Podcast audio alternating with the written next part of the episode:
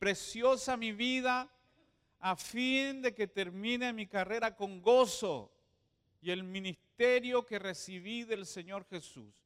Esas cosas tenía en mente para no encadenarse a nada, para no empantanarse, para no estacionarse en ninguna cosa. Así que es un buen principio. De ninguna cosa hago caso. Levanta tu mano derecha y di conmigo, muchas cosas no van a ser importantes para mí.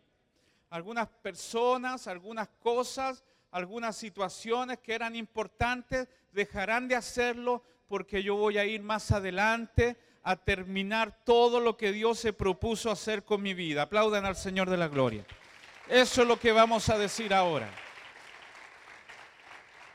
tenemos, tenemos una, en la Biblia, oh, me, me un gallo, estoy en la, en la pubertad, ustedes saben. Tenemos en la Biblia un episodio extraordinario, un principio que nos va a llevar donde las cosas no pasan a un lugar de gloria y de bendición. Así que quiero que abras tu Biblia conmigo. En Éxodo capítulo 14, verso 1. Este y el otro domingo seguramente hasta que termine el año vamos a tomar esta porción de la Biblia para hablar de principios para cruzar a lo nuevo de Dios. ¿Te parece? principio para cruzar a lo nuevo de Dios. Éxodo 14. Allí está el paso del Mar Rojo, cuando Dios sacó con mano fuerte a su pueblo para establecerlos en una tierra nueva. Éxodo 14 del 1 en adelante. Habló Jehová a Moisés diciendo, di a los hijos de Israel que den la vuelta y acampen delante de Pi Airot entre Migdol y el mar hacia Baal Zephón. Delante de él acamparéis junto al mar, porque Faraón dirá de los hijos de Israel, encerrados están en la tierra, el desierto los ha encerrado. Y yo endureceré el corazón de Faraón para que los siga y seré glorificado en Faraón y en todo su ejército, y sabrán los egipcios que yo soy Jehová. Y ellos hicieron así. Fue dado aviso al rey de Egipto que el pueblo huía, y el corazón de Faraón y de sus siervos se volvió contra el pueblo y dijeron, ¿cómo hemos hecho esto de haber dejado ir a Israel para que no nos sirva? y unció su carro y tomó consigo su pueblo y tomó 600 carros escogidos y todos los carros de Egipto y los capitanes sobre ellos. Y endureció Jehová el corazón de Faraón, el rey de Egipto, y él siguió a los hijos de Israel, pero los hijos de Israel habían salido con mano poderosa. Amén y amén. Situaciones complicadas situaciones que no parecen tener salida, situaciones donde solo la intervención de Dios. ¿Cuántos necesitan una intervención divina aquí? Porque ya se agotaron todas sus capacidades naturales, se agotaron los caminos, se agotaron las respuestas, se agotaron los recursos emocionales, toda la fuerza que tenía se te fue.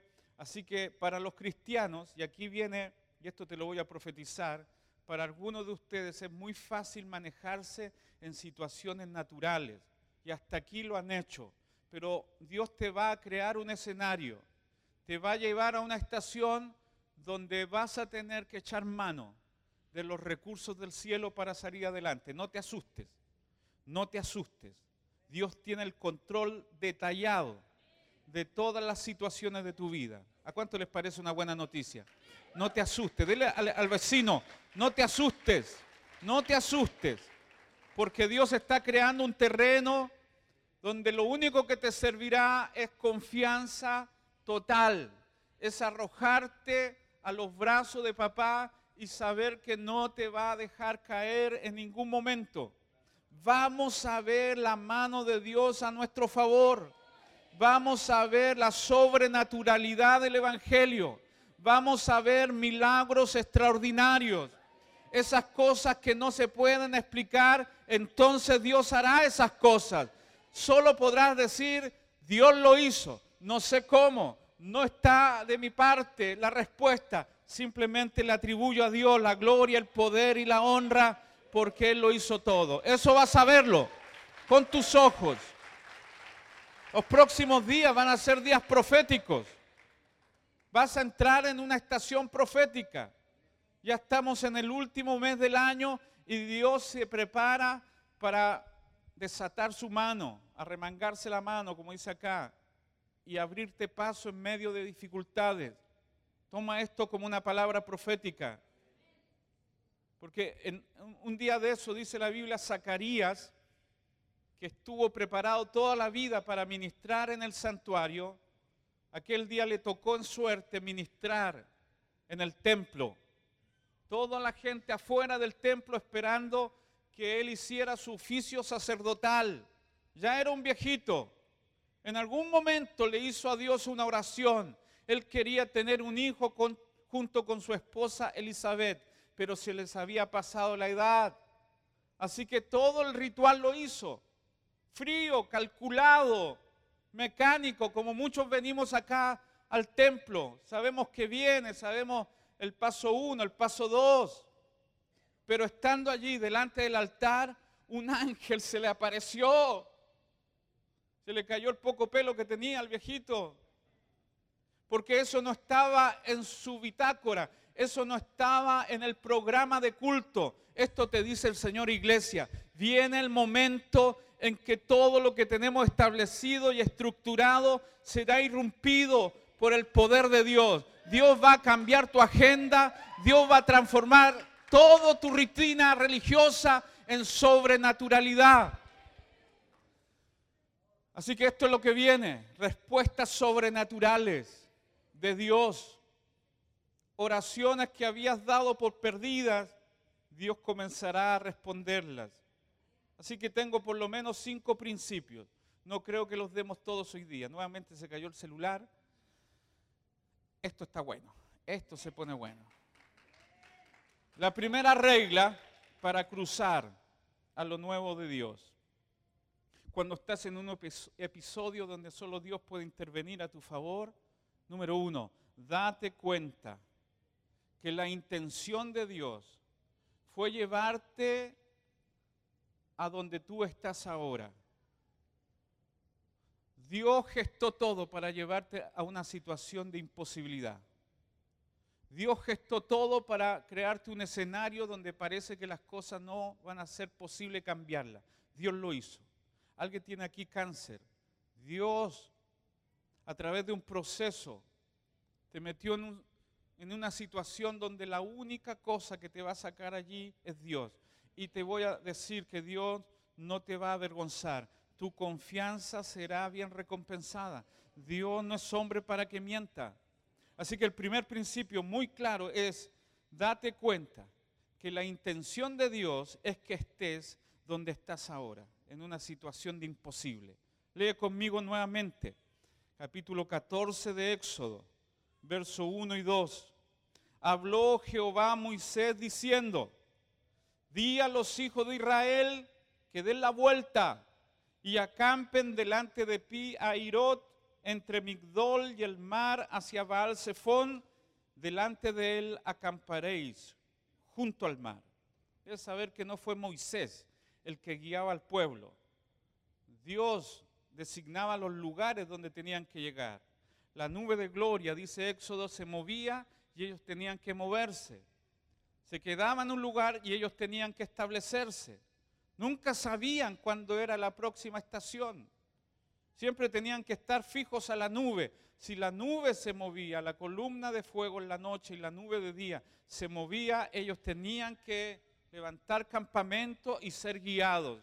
Así que lo que dice aquí en Éxodo capítulo 14 es que el Señor asumió la responsabilidad de llevarlos a un lugar estrecho, a un lugar difícil, con un mar delante, con montañas a los lados y con un ejército de egipcios que le respiraban en la oreja diciendo, los vamos a matar a todos no fue la casualidad, no fue un experimento. Dios quiso que llegaran a una situación difícil. Nos cuesta creer que Dios nos meta en situaciones así. Pero sería muy difícil ver el poder de Dios en la comodidad de tu cama, de tu sillón. Dios está gestando escenarios. Y mira la instrucción, den la vuelta, acampen allí, le dice Dios. ¿Dónde? Allí, donde hay un mar delante, donde las cosas están difíciles. Yo los guié a ese escenario. Sí, ahí, donde parece duro, difícil e imposible yo los pongo en ese escenario. No es casualidad. Eres demasiado valioso para que Dios se, le escape algún detalle de tu vida. Hará lo mismo contigo y conmigo. Para que ejercitemos nuestra fe. Porque es fácil cantar acá. Es fácil decir que Dios es bueno. Es fácil darle gracias a Dios cuando todas las cosas están en orden. Pero respira profundo y recuerda, cada vez que te halles en una situación difícil, que cuando estés en ese lugar, no fue el enemigo que te puso allí. Dios creó ese escenario. Él permitió que estés allí por razones que tú en ese momento ignoras, pero ya verás cómo Dios se va a glorificar en ese escenario. Créalo. Así que en el versículo 1 y 2 de Éxodo 14 tenemos varios indicios para saber que Dios fue el que los puso allí. Fue decisión de Él. Por ejemplo, el pasaje comienza diciendo, habló Jehová. La palabra habló significa dabar. Y dabar significa mandar, designar, decidir, liderar, movilizar está diciéndote que Dios está a cargo de la agenda tuya. Sonríe que Dios te ama. En el momento no lo vas a entender. Esta palabra viene a demostrar que todo lo que sale de la boca de Dios se cumplirá sí o sí. No está sujeto a cuestionamiento. Dios no pone una idea para que voten sí o no. Dios no se mueve con multitudes. Dios es soberano por lo tanto lo que sale de su boca sí o sí se cumple. Así que habló Jehová significa, Él tomó una decisión, un plan que involucra que estés donde estés. Yo sé que usted está pensando el escenario donde se está manejando. Algunos ven la situación difícil en Chile. Todos los pronósticos indican que la curva va hacia abajo que la economía no va a ser la misma y que quizás lleguemos a decir estamos bien cuando en realidad pensamos que estamos peor. ¿eh? Y que algunas situaciones se complicarán. Dios crea escenarios. A ti no te va a faltar nada. Tienes un Dios que tiene de sobra lo que a ti te hace falta. Dios no está sujeto a las cosas que pasan en este mundo. Así que la decisión que Él tomó es llevarlos a ese punto. ¿Hasta aquí me entienden, sí o no? Por acá, hermana Alicia, ¿me entiende? Con su colega allí, hermana. Entre las dos tienen, bueno, un montón de años, pero las amo con todo mi corazón. Son las fundadoras de BMF. Una segunda expresión que indica que Dios te puso donde estás, dice, habló Jehová a Moisés diciendo. Esto significa que Moisés solamente era un instrumento, que Dios gestó todo, que simplemente está creando escenarios. Y debemos saber que detrás de todo lo que nos pasa hay una orden de Dios. Job nunca supo lo que nosotros leemos en el libro de Job, que era un varón justo, prudente, un hacendado con mucha riqueza, con siete hijos, y que de repente, y esto desapareció para la vista natural, hubo una conferencia en el cielo, Satanás se presentó delante de Dios y como siempre su ministerio es acusar, le dijo, Dios, tú tienes a una adoradora allá abajo, pero lo has tratado demasiado bien. O sea, está acusando a Dios de comprar alabanza, comprar adoración a costa de beneficios, de bendiciones. Acusó a Dios de tener gente bien contenta, bien cómoda, con mucha provisión y a cambio él recibía alabanza. Así que a Dios, que no es ningún cobarde, le dijo, te doy permiso para que toques todo su entorno, todo lo que tiene, incluso su cuerpo, pero no toque su alma. Y todo se empezó a gestar acá abajo. Fue planeado arriba, pero acá abajo comenzó a desatarse todo un entorno hostil. Lo perdió todo. En un día llegaba una y otra mala noticia. Has perdido tu hacienda, has perdido tu riqueza, has perdido a tus hijos. Lo agarró una sarna una urticaria, se rascaba con una teja, dice la Biblia. Cuando los amigos fueron a verlo, pasaron de largo porque no lo reconocieron, lleno de llagas, hinchado. Y para colmo los amigos, en realidad no eran muy amigos, comenzaron a decirle sus propios consejos de acuerdo a su mentalidad natural. Uno le llegó a decir, esto no le pasa a gente buena, esto te pasa porque tienes pecados ocultos. Algo hay debajo del poncho. ¿Eh? Cuando te visitan nuestros amigos al hospital. No, despídelos luego, esos no son amigos. Nunca supo Job, quizá después por revelación, que todo lo vivido acá abajo fue una decisión del cielo. Y finalmente todo lo que ocurre para Job está totalmente controlado por Dios. Finalmente Dios lo restauró. ¿Cuántos saben eso? Y que recibió el doble de lo que había perdido. Así que levanta tu mano y, y di conmigo, Señor, tú tienes control de todo.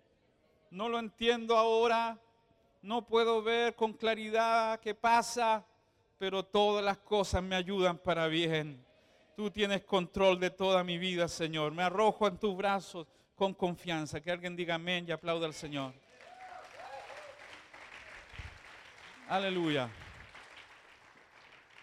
Una tercera cosa que aparece en estos versículos que nos hablan de la dirección de Dios es que estamos sometidos a su plan. A veces pensamos que cuando venimos a la iglesia y seguimos todas las cosas al pie de la letra, no puede irnos mal, pero Dios programa todas las estaciones.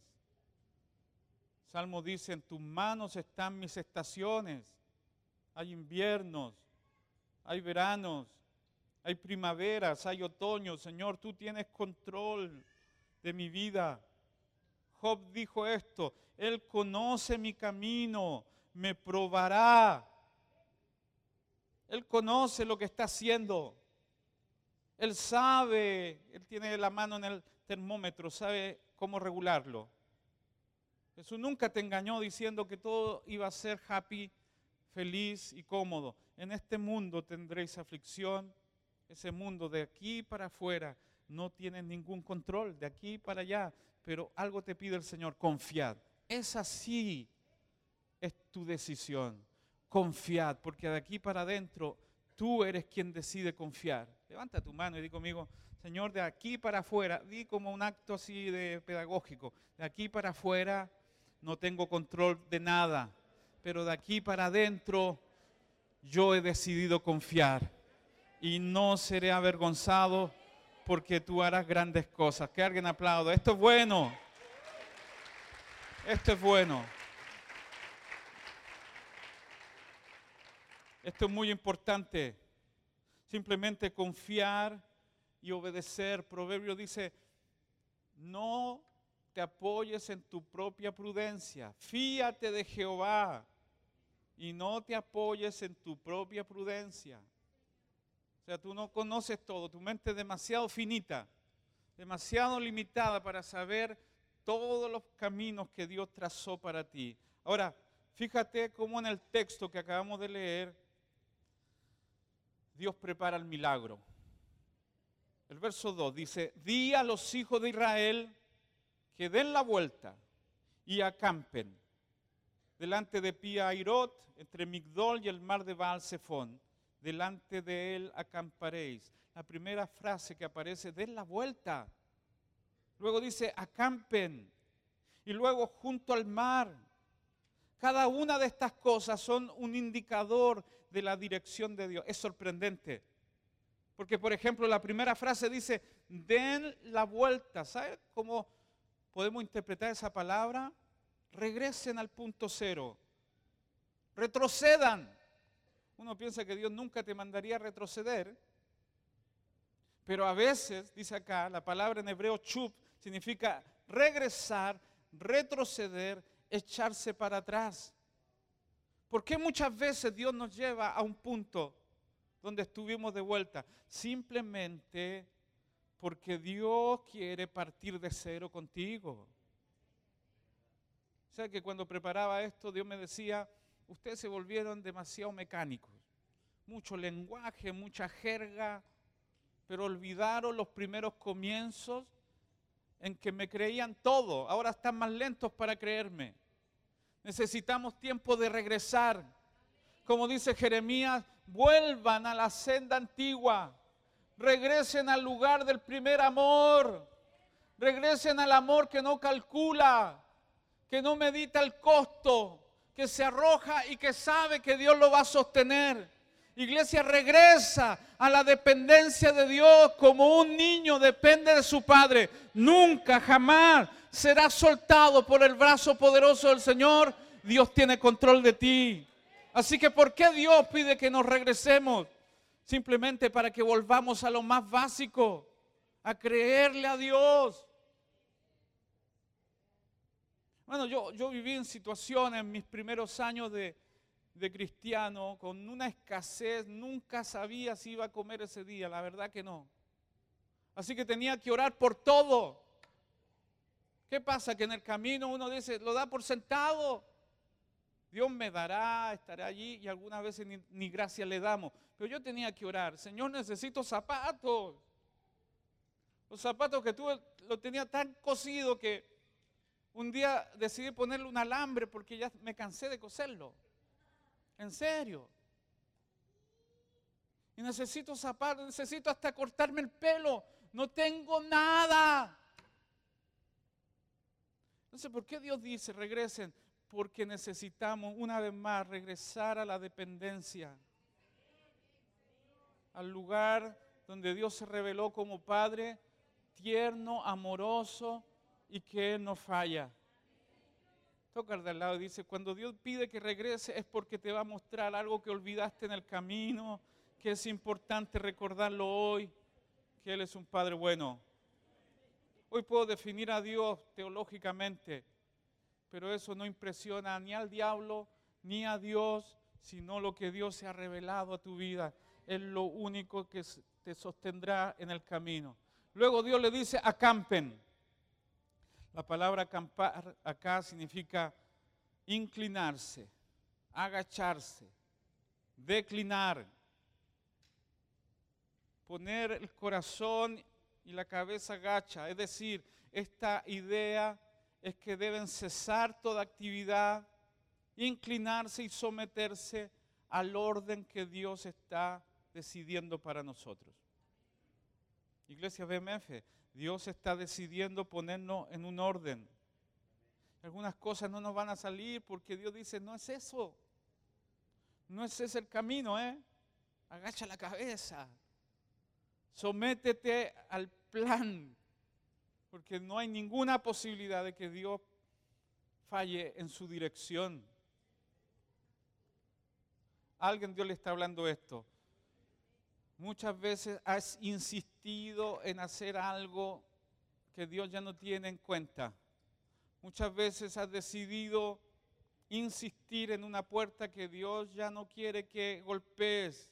Así que la decisión, el plan que Él tiene para ti, simplemente agacha la cabeza. Levanta tus dos manos como un acto de fe y di, Señor, hágase tu voluntad. Agacho mi cabeza declino mis propias decisiones, abdico de mis propios planes y quiero que tú hagas tu voluntad. a lo que has decidido hacer, Señor. Diga amén, amén. Y luego, aplauda al Señor, sí.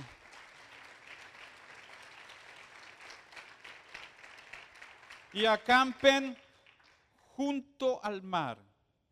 Esto tiene que ver con enfrentar lo que Dios tiene para nosotros, junto, frente a la vista del mar. Allí es donde Dios nos llevó y allí debemos quedarnos quietos y saber que Dios tiene el control.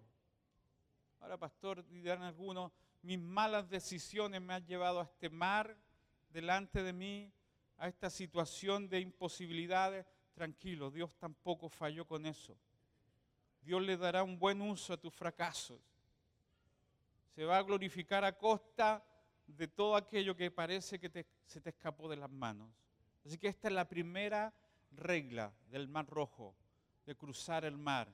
Estás donde estás por una decisión soberana de Dios. Dígame. Y segundo, ¿quieren una segunda regla? Son 20, pero vamos a dejar en dos. Cuando enfrentes tu mar rojo, cuando sepas que estás delante de lo imposible, preocúpate más en darle gloria a Dios que en tu propio alivio, que en tu propia comodidad. Fíjate lo que dice el verso 3 y el verso 4.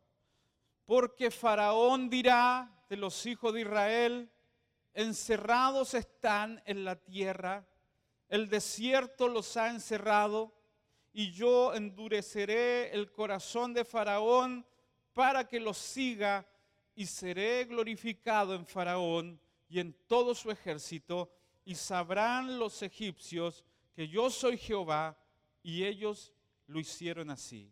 Así que cuando estés en una situación de imposibilidad, preocúpate más de darle gloria al Señor que de salir del problema simplemente para tu comodidad porque Dios tiene en mente glorificarse allí, por amor de mi nombre. Lo guiaré por senda de justicia por amor de mi nombre. Es la reputación de Dios la que importa acá. No sé si me oyeron eso. Es la reputación de Dios en la que importa acá. Es su nombre el que debe ser puesto por sobre todo nombre. ¿A qué específicamente le, le llamamos ser glorificado. Gloria significa expresión de su propia naturaleza, de su propio poder. En Juan capítulo 17 el Señor oró. Generalmente usamos esa oración para hablar de la unidad, Padre, que sean uno. No, el meollo de la oración de Juan 17 es, Padre, glorifica a tu Hijo, para que también tu Hijo te glorifique a ti. Padre, la gloria que me diste yo les he dado. La gloria es Dios manifestado. La gloria es que la semilla contiene una flor dentro que no se puede ver por una cáscara dura, pero se abrirá paso y se glorificará. La gloria de una semilla es la flor que contiene adentro, pero no se puede ver hasta que muera. Así que Dios está más consciente de la tarea de que Él quiere glorificarse a que tu comodidad te mantenga quieto. En su soberanía, Él ha decidido traer gloria a su nombre. Veamos cuatro cosas y vamos a terminar. ¿Les parece? Cuatro cosas de este pasaje respecto a la gloria de Dios. Primero, el verso 3 dice, porque Faraón dirá, Faraón dirá, debe recordar que Faraón era la máxima autoridad en la tierra de Egipto, prácticamente un semidios, elevado a una categoría de divinidad.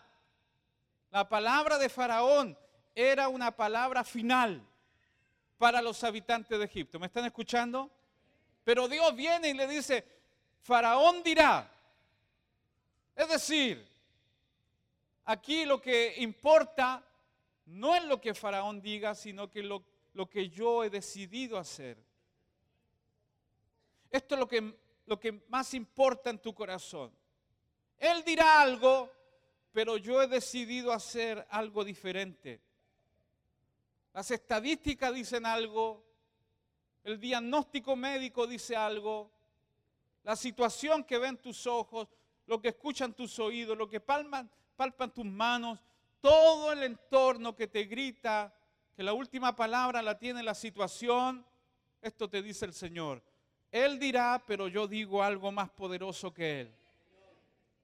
Reciba esta palabra. Lo que debes entender para darle gloria a Dios es que no importa la opinión de algo, aunque sea algo potente, lo que importa es lo que Dios ha dicho sobre ti. La última palabra no es la de Faraón, aunque sea poderoso, aunque te meta miedo, aunque parezca un Dios. Lo que vale en tu vida no es la opinión de Faraón, sino lo que Dios ha dicho de ti. Siempre hay una lucha entre la opinión humana y lo que Dios ha dicho de cada circunstancia. Un día Jesús le dijo a los discípulos, ¿qué dice la gente que soy yo? ¿Quién dice la gente que es el Hijo del Hombre? No es porque le interesaba el rating la opinión de la gente. Lo que le interesaba era arrancar del corazón de los discípulos cualquier opinión que él no había puesto dentro de ellos. Así que Pedro recibió por revelación, no por intelecto, tú eres el Cristo, el Hijo del Dios viviente. Así que lo que más importa acá no es una encuesta. ¿Cuántos saben que si le empieza a preguntar a la gente qué opina de ti, no le pregunten a mi suegra de partida. ¿eh? Pregúntenle a mis amigos, si es que tengo. Imagínate cuántas cuánta opiniones tienen de ti, hermano. Naciste y ya están opinando de ti, ¿o no? O la guagua fea. Claro, delante, delante de tu papá, de tu mamá, decían cosas hermosas. Pero salían en el pasillo ahí, si vuela el murciélago. ¿eh? ¿Qué cosa? se debió haber quedado con la placenta. No, eso es feo. Eso es feo, eso es muy feo. Pero ya la gente, la gente opina de ti. Vas a tener que ser libre de la opinión de las personas. Circuncidar tu oído. Empezar a discriminar cuál es la persona a quien vas a hacerle más caso el Señor dijo, no solo de pan vivirá el hombre, sino que de todo lo que sale de la boca de Dios vivirá el hombre. Así que vas a vivir más por lo que Dios dice acerca de ti que por la opinión que la gente tenga de ti. La opinión que Dios tiene de ti es maravillosa. Eres amado entrañablemente, muy favorecido. Dios te tiene en cuenta, conoce todos los detalles de tu vida.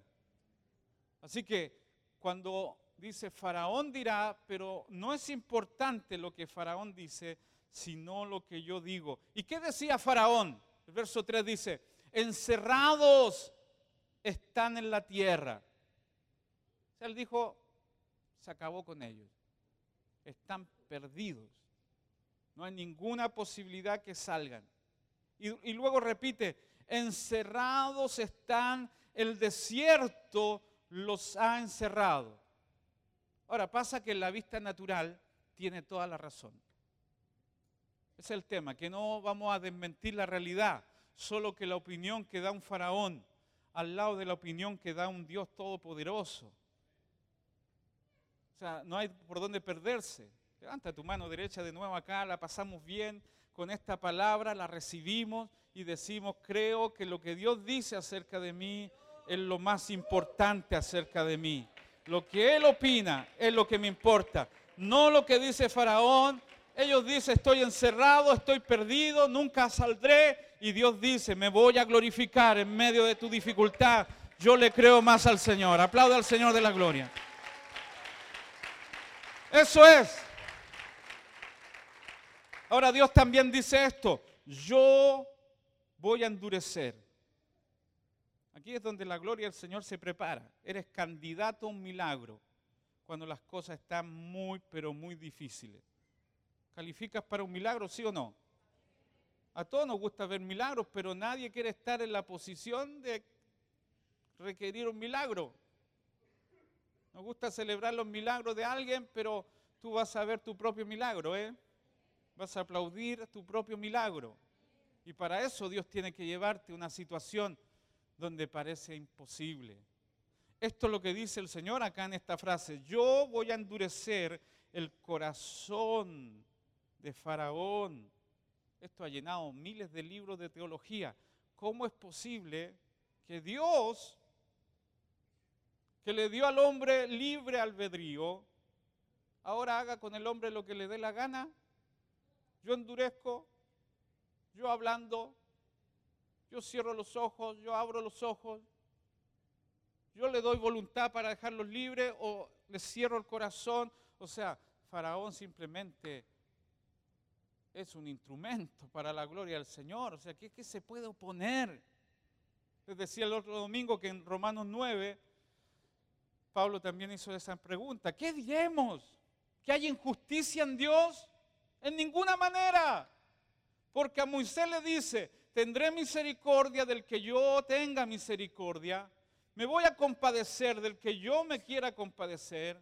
Así que no depende del que quiere ni del que corre, sino de Dios que tiene misericordia. Porque la escritura dice a Faraón, aquí está el caso, para esto mismo te he levantado, para mostrar en ti mi poder, para que mi nombre sea anunciado por toda la tierra, de manera que de quien quiere tiene misericordia y al que él quiere endurecer, endurece. ¿Qué preguntita? ¿Injusto? No, simplemente soberanía. ¿Tú crees que podría haber llegado a la iglesia por tu cuenta? Hay miles de personas endurecidas y hay otras a quien Dios ha tocado el corazón. Tú eres un milagro acá. Tú eres un milagro. Yo no sé si está Alejandro Sepúlveda. En algún momento le voy a pedir que dé su testimonio. Alejandro tiene un testimonio impresionante. ¿Estás por allá o no? No lo veo. Bueno, yo veo la primera fila y después no sé qué es más. Está. Voy a tener que cambiarme los lentes. Alejandro tiene un testimonio fuimos a ver hace más de un mes y medio que conoció al Señor, pero sumido en una depresión. Yo nunca había visto a alguien así. Nos llevaron a su casa, una casa hermosa. Fui con mi cuñado Sebastián, tiene una pinta de rockero y los pantalones rotos, una barba grande, un jockey. Y yo, y estos son los pastores, esto es lo que pillamos, dijo alguien por ahí. Eh, eh lo que botó la ola. Y entramos, entramos y él estaba cubierto hasta la nariz, los ojos vacíos, con una angustia. Él me dice, si ese día ustedes no me visitan, al otro día yo me mato. Soy, dijo, soy una persona exitosa, he logrado con creces lo que algún día soñé tengo una familia, tengo una hija, pero estoy dispuesto a darlo todo, nada me satisface. Había recurrido a machis, había recurrido a un montón de, cosas, ¿no? De magia negra. Yo cuando entré había de todo. Pero aquel día oramos por él, ni me acuerdo lo que oré. Simplemente le dijimos, Señor, revélate a este hombre. Levántalo, sácalo de aquí, solo tú puedes hacerlo. Ese, esa misma, ese mismo día, después de haber estado en cama por semanas, se levantó de su cama, salió a trabajar, salió con su esposa y sus hijos. Si Dios no hace algo allí, es imposible que haga algo el hombre. Así que el escenario para que Dios se glorifique lo produce el mismo. Yo voy a endurecer el corazón de Faraón el problema se hizo más agudo. Yo voy a endurecer el corazón más profundo y para que lo siga, mucho más grave. Pero recibe esto de parte del Señor. tu peor momento está diseñado para convertirse en el mejor momento de Dios, porque Dios se va a glorificar allí. Que alguien aplauda nuevamente. Estoy terminando. El mismo verso 4 termina diciendo, y seré glorificado en Faraón y en todo su ejército, y sabrán los egipcios que yo soy Jehová, y ellos lo hicieron así. O sea, la reputación de Dios, me gusta la nueva versión que dice, voy a cubrirme de gloria a costa de Faraón y de todo su ejército. Piensa, la, manera en que Dios quiere ser conocido. Me voy a cubrir de gloria. La frase es, y sabrán que yo soy Jehová. Van a percibir, van a discernir, van a descubrir, van a reconocer, van a confesar que yo soy un Dios poderoso para la gloria de mi nombre. Así que recuerda, la primera regla es, Dios te puso allí donde estás Dios puso un escenario difícil y duro para glorificarse. Y segundo, lo que más importa allí no es tu comodidad, sino que el nombre del Señor sea glorificado. Y sabrán que yo soy Jehová. Ponte en pie, por favor, y vamos a orar, vamos a orar. Porque este año 2019, Dios tiene muchas cosas en las cuales glorificarse. Terminará y llegará un año nuevo con infinitas posibilidades de que Dios haga grandes cosas por amor a su nombre. Por favor, ponte en pie. Yo quiero que honremos al Señor. Tuvimos una adoración maravillosa, la alabanza llena de júbilo, de alegría. Y eso es el ambiente que la iglesia va a disfrutar todo el año. Porque para eso fuimos creados para la alabanza de la gloria de su gracia. Este pueblo creado para mí, dice Isaías, mis alabanzas publicará. Así que yo quiero que terminemos honrando al Señor. Si tú quieres venir acá adelante, nos quedan solo unos minutos para decirle, Señor, el lugar en donde estoy es un lugar que tú diseñaste para la gloria de tu nombre. Tú le dijiste al pueblo, acampen allí retrocedan, regresen y estén allí, estén quietos. A veces juzgamos a Dios de inconsciente, de injusto, de no habernos cuidado lo suficiente para llegar a una situación tan límite. Debes saber esto, Dios te llevó donde estás para hacer de ti algo glorioso. Es el escenario predilecto un día le dijeron, Señor, ¿quién pecó para que este hombre esté ciego? ¿Quién pecó, él o sus padres? Jesús le dijo, no importa cómo llegó a estar ciego, lo importante es que mi gloria se manifieste en él. Así que en vez de buscar tantas respuestas, simplemente dile, Señor, hay un escenario para que tú hagas algo grande y te glorifiques. Levanta tu alabanza al Señor. Levanta tu adoración, que no te calle la dificultad. Es un buen momento para decirle, Señor, he confiado en ti, me arrojo a tu cuidado, me abandono a tu protección. Tú tienes control.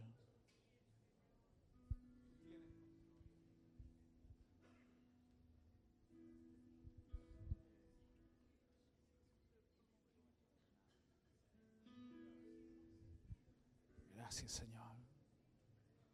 Cierra tus ojos. La iglesia va a experimentar sobrenaturalidad. Porque los caminos que vienen son caminos que Dios diseñó donde tu fuerza no son suficientes. Donde tu inteligencia no es suficiente. Donde tus decisiones no son suficientes. No nos gusta nada que Dios nos meta en situaciones donde somos completamente incompetentes. Pero dice el Señor, mi poder se glorifica en tu debilidad. Mi poder se glorifica en lo imposible. Porque a lo débil llamó Dios para avergonzar a los fuertes. A lo necio para avergonzar a los sabios. A lo que no es para avergonzar lo que es. De modo que nadie se jacte delante de su presencia. De modo que todos podamos decir, toda la gloria es para Él, para Él. Toda la gloria es para ti. Levanta tus manos al Señor. Honra su nombre. Honra la hora antes de cruzar el mar rojo. Honralo ahora antes de ver el milagro. Honralo cuando no hay ninguna evidencia de que Dios se esté moviendo a tu favor. Ahora es el momento. Después será gratitud, pero ahora es fe. Es fe. Es fe de llamar las cosas que no son como si fuesen. Y darle honra al Señor. Porque Él desnudó su brazo para hacer algo maravilloso.